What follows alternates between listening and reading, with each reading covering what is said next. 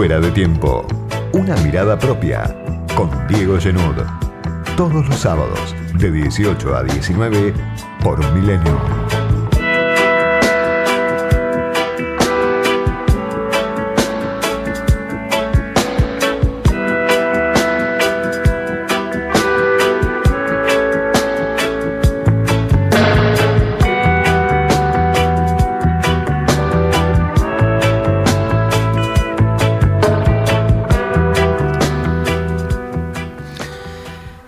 Pocas veces como esta semana que cierra vimos números, datos de la crisis condensados en tan pocos días, la crisis múltiple de la Argentina en toda su dimensión.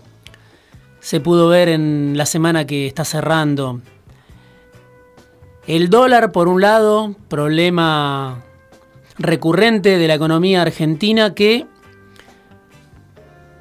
responde al revés de lo que pretendía el gobierno argentino con el control de cambios, con un aumento de la brecha, con un aumento del riesgo país, con una caída de reservas también del Banco Central, el gran problema por el cual se decidió, como se dice habitualmente en los medios, apretar aún más el torniquete el control de cambios, una caída de reservas del Banco Central que hay que indagar a qué se debe, si es que el central sigue vendiendo, como por momentos parece, o si es que empieza una salida de los depósitos en dólares que habían caído mucho después del resultado de las PASO, que se habían estabilizado en los primeros meses del gobierno de Alberto Fernández y que ahora algunos dicen vuelve a producirse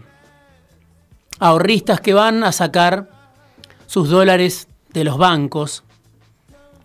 Y los dólares están, como coinciden en informar a los dos lados de la grieta. Sin embargo, eso también debilita la fortaleza del Banco Central, pone en riesgo la estabilidad y sobre todo puede provocar que los bancos terminen después retaseando la prefinanciación para los exportadores, es decir, lo que el ahorrista común retira de los bancos en dólares va a terminar, dada la frazada corta de una economía que sufre la restricción externa, eso va a terminar después en menos dólares para los exportadores que los demandan generalmente para sus operaciones. Datos también de esta semana del INDEC, datos oficiales del segundo trimestre del año. La desocupación está en 13,1%, subió 2,5%, es el nivel más alto de los últimos 16 años. Ya en los últimos dos años de Macri, la desocupación, el desempleo, que parecía un problema resuelto, un problema del pasado, ya en los últimos años de Macri volvía a aparecer en las encuestas como preocupación. Y ya volvía también en los últimos años de Macri a aproximarse al número en el que finalmente cerró de dos dígitos. Bueno, ahora está en el 13,1%. Ese número que es muy alto, comparado con la realidad de las últimas dos décadas, es muy bajo comparado quizá con el drama real que está sufriendo hoy la sociedad argentina. No se sabe cuál es la profundidad de la crisis. Ese es uno de los grandes problemas que tiene hoy el gobierno, que tiene la oposición a la que le interesa resolver estos problemas. 3,6 millones de personas, 3,7 millones de personas perdieron el empleo o no pudieron trabajar en el segundo trimestre. La mayoría, alrededor de 2 millones de personas, pertenecen al sector informal, trabajan en negro. Pero ese continente de argentinos, de argentinas que quedó al margen del mundo del trabajo en el segundo trimestre del año no está contado en ese 13,1%.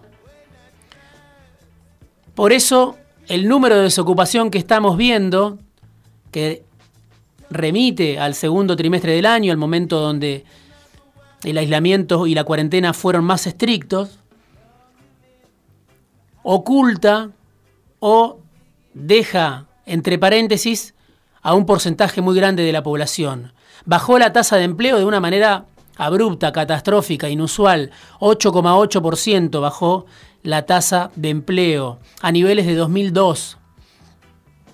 Cayó también la actividad, otro dato fundamental a la hora de leer por completo el cuadro laboral. Cayó la tasa de actividad 8,7%. Pero, según dice, por ejemplo, Claudio Lozano, un especialista que siempre trabajó en torno a los datos del mercado de trabajo y que hoy es funcionario del Gobierno Nacional, director del Banco Nación, si no fuera por la gente que dejó de buscar, el desempleo hoy estaría en 29%. Ahí están esos 3,7 millones de personas, 4 millones de personas que no salieron a buscar durante ese segundo trimestre del año y que no están contabilizados por el número de 13,1. Dice también este informe elaborado por Claudio Lozano y Agustina Aimovich del Instituto de Pensamiento y Políticas Públicas, la destrucción de puestos de trabajo fue mucho mayor en aquellos segmentos más desprotegidos frente a la crisis. Hay una caída brutal de los asalariados no registrados, menos 44,7% y una importante reducción en la cantidad de, patrones, de empleadores, 42,9%, que se vincula o puede vincularse además con la contracción de pequeños comercios y propietarios y también con los trabajadores por cuenta propia que cayeron un 29,7%. Ese derrumbe laboral, dice Lozano, hoy funcionario del gobierno, adelanta que el panorama en términos de aumento de la pobreza y de la indigencia que tenemos hoy en la Argentina supera, ronda el 50%.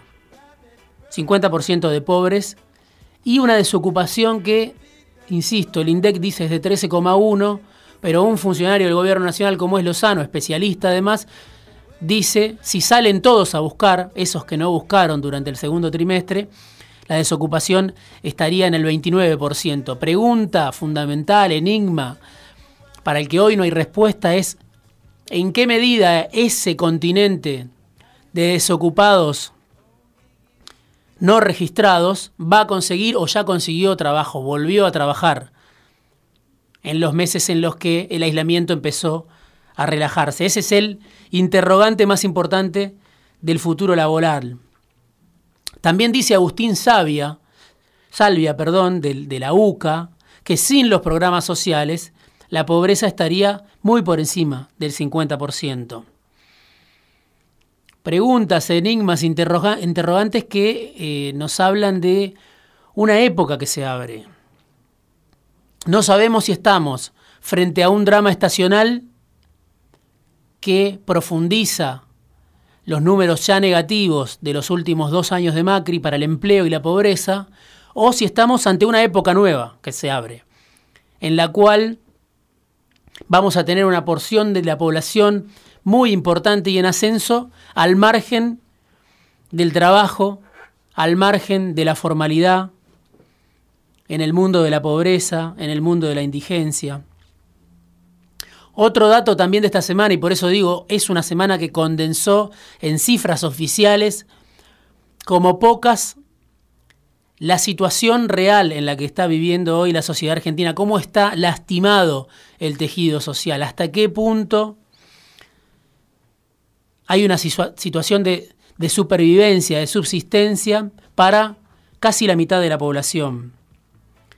Cayó la economía en picada también en el segundo trimestre, según el INDEC, 19,1% respecto a 2019, que fue un mal año, no fue un buen año, fue un año recesivo. Frente a ese mal año de ajuste, de padecimiento, el último año de Macri, la caída es de 19,1%, superó la debacle de 2002 y quedó en niveles de 2006. El PBI, según los datos oficiales. Por supuesto, no es un fenómeno aislado. Es un número que está a tono con lo que pasa en muchos países de Europa, que está a tono con lo que pasa en México, en Chile, en Colombia, en Perú, en todos esos países del tercer mundo, del primer mundo, cayó la economía fuerte en el segundo trimestre del año. Pero es más grave que el dato que muestran Estados Unidos y Brasil, que por supuesto pagan la apertura, pagan la falta de política frente a la pandemia con un número catastrófico de muertos, 200.000 muertos en el caso de Estados Unidos, alrededor de 150.000 muertos en el caso de Brasil. Pero a ese cuadro, esta economía, esta sociedad, que es la sociedad argentina, le tiene que sumar los años que ya venía acumulando de recesión, de bajo crecimiento, de ajuste en los salarios. Por eso es más grave en Argentina lo que pasa que lo que sucede en otros países. Si bien la pandemia afecta quizá de una manera similar a lo que afecta a las economías de otros países, en el caso de la sociedad argentina es una sociedad que ya viene muy golpeada y muy lastimada en los últimos años, una década de bajo crecimiento o de recesión plena y estos indicadores de aumento de pobreza, de aumento de desempleo. Le suma a la Argentina y por eso el dólar siempre es un una variable que domina los análisis y la tapa de los diarios y, los portales, el problema de la restricción externa. Una economía a la que le faltan dólares. Con un dólar además que está para nada atrasado, lejos de estar atrasado, está en un valor muy alto hoy el dólar oficial. Ya había habido de evaluación durante los dos últimos años de Macri y si uno compara, como lo hacía yo esta, la semana pasada en este mismo espacio, el dólar con el que asumió Fernández y el dólar oficial que tenemos hoy, ya hay un acompañamiento de la inflación, ya hay una devaluación del peso según el indicador del dólar oficial que hoy prácticamente no existe para la mayor parte de la sociedad. El control de cambios la primera semana funcionó al revés de lo que esperaba el gobierno. Sigue la presión, sigue lo que el mercado llama la desconfianza, los errores del gobierno, las diferencias incluso dentro del gobierno y además, por supuesto, fuerzas que operan para desestabilizar al gobierno en el mercado de cambios, fuera del mercado de cambios. Pero ese control de cambios que decidió Miguel Pese, que Martín Guzmán dice estuvo coordinado, no parece resolver el problema de fondo. Nadie cree que con esta medida alcance, lo hablábamos la semana pasada con Ricardo Delgado en este programa, con el economista de analítica. El, mercado, el Banco Central tiene la posibilidad de salir a operar con los bonos reestructurados que están cayendo. Tiene reservas netas estimadas en 7 mil millones de dólares, pero ahí se cuenta el oro y no tiene mucho más. Por eso la pregunta, la discusión, lo que vuelve a discutirse y a pensarse dentro del gobierno es que tarde o temprano habrá que tomar una definición de fondo. Y esa definición de fondo es lo que anduvo circulando antes de que pese aumentara el control de cambios. Desdoblamiento cambiario, lo dijo acá también Martín Rapetti, por ejemplo, lo proponía Cecilia Todesca dentro del gobierno, o una nueva devaluación del peso, una nueva devaluación oficial. Eso se está discutiendo hoy en el programa, lo cual obviamente provocaría sobre ese cuerpo social lastimado, sobre esos ingresos devaluados de la mayor parte de la población, un nuevo shock. Eso es lo que el gobierno se propone evitar, dicen no vamos a ir a una devaluación, pero al mismo tiempo no aparece cómo va a hacer el gobierno para evitar una devaluación que algunos, incluso voceros del oficialismo, dicen es una porquería, pero va a ser la única salida que va a tener el gobierno.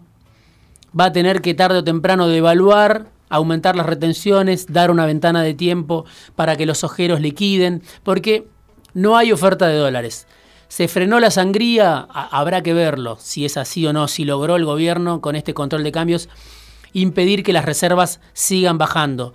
Pero lo que es seguro es que no va a aumentar la oferta de dólares.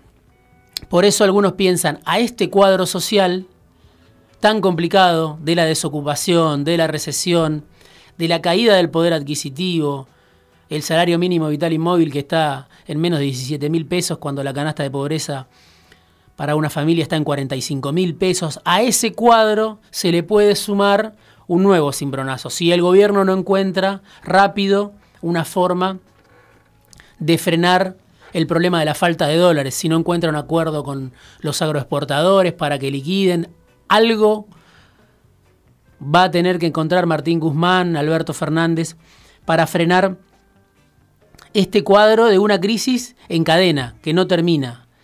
Estamos lejos de estar en una situación estable.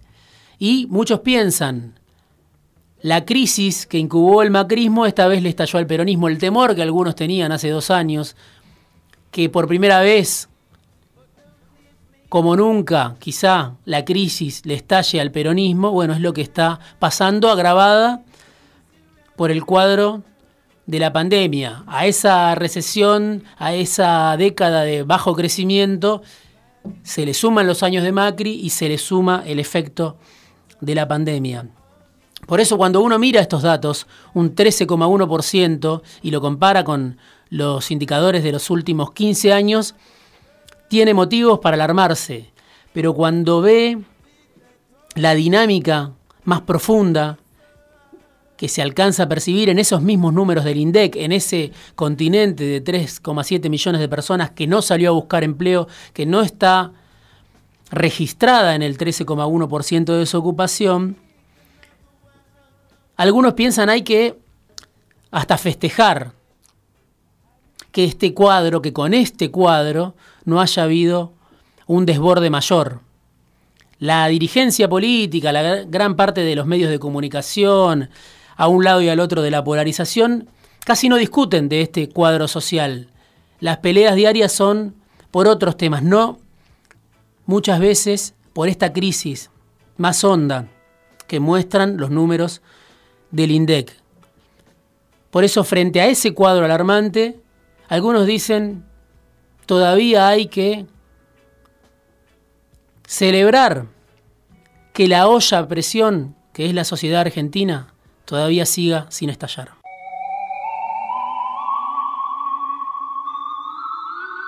Opiniones, comentarios, críticas, sugerencias. Escribinos por Twitter a arroba fuera de tiempo guion bajo y a arroba otro guion bajo periodista. sweetest element.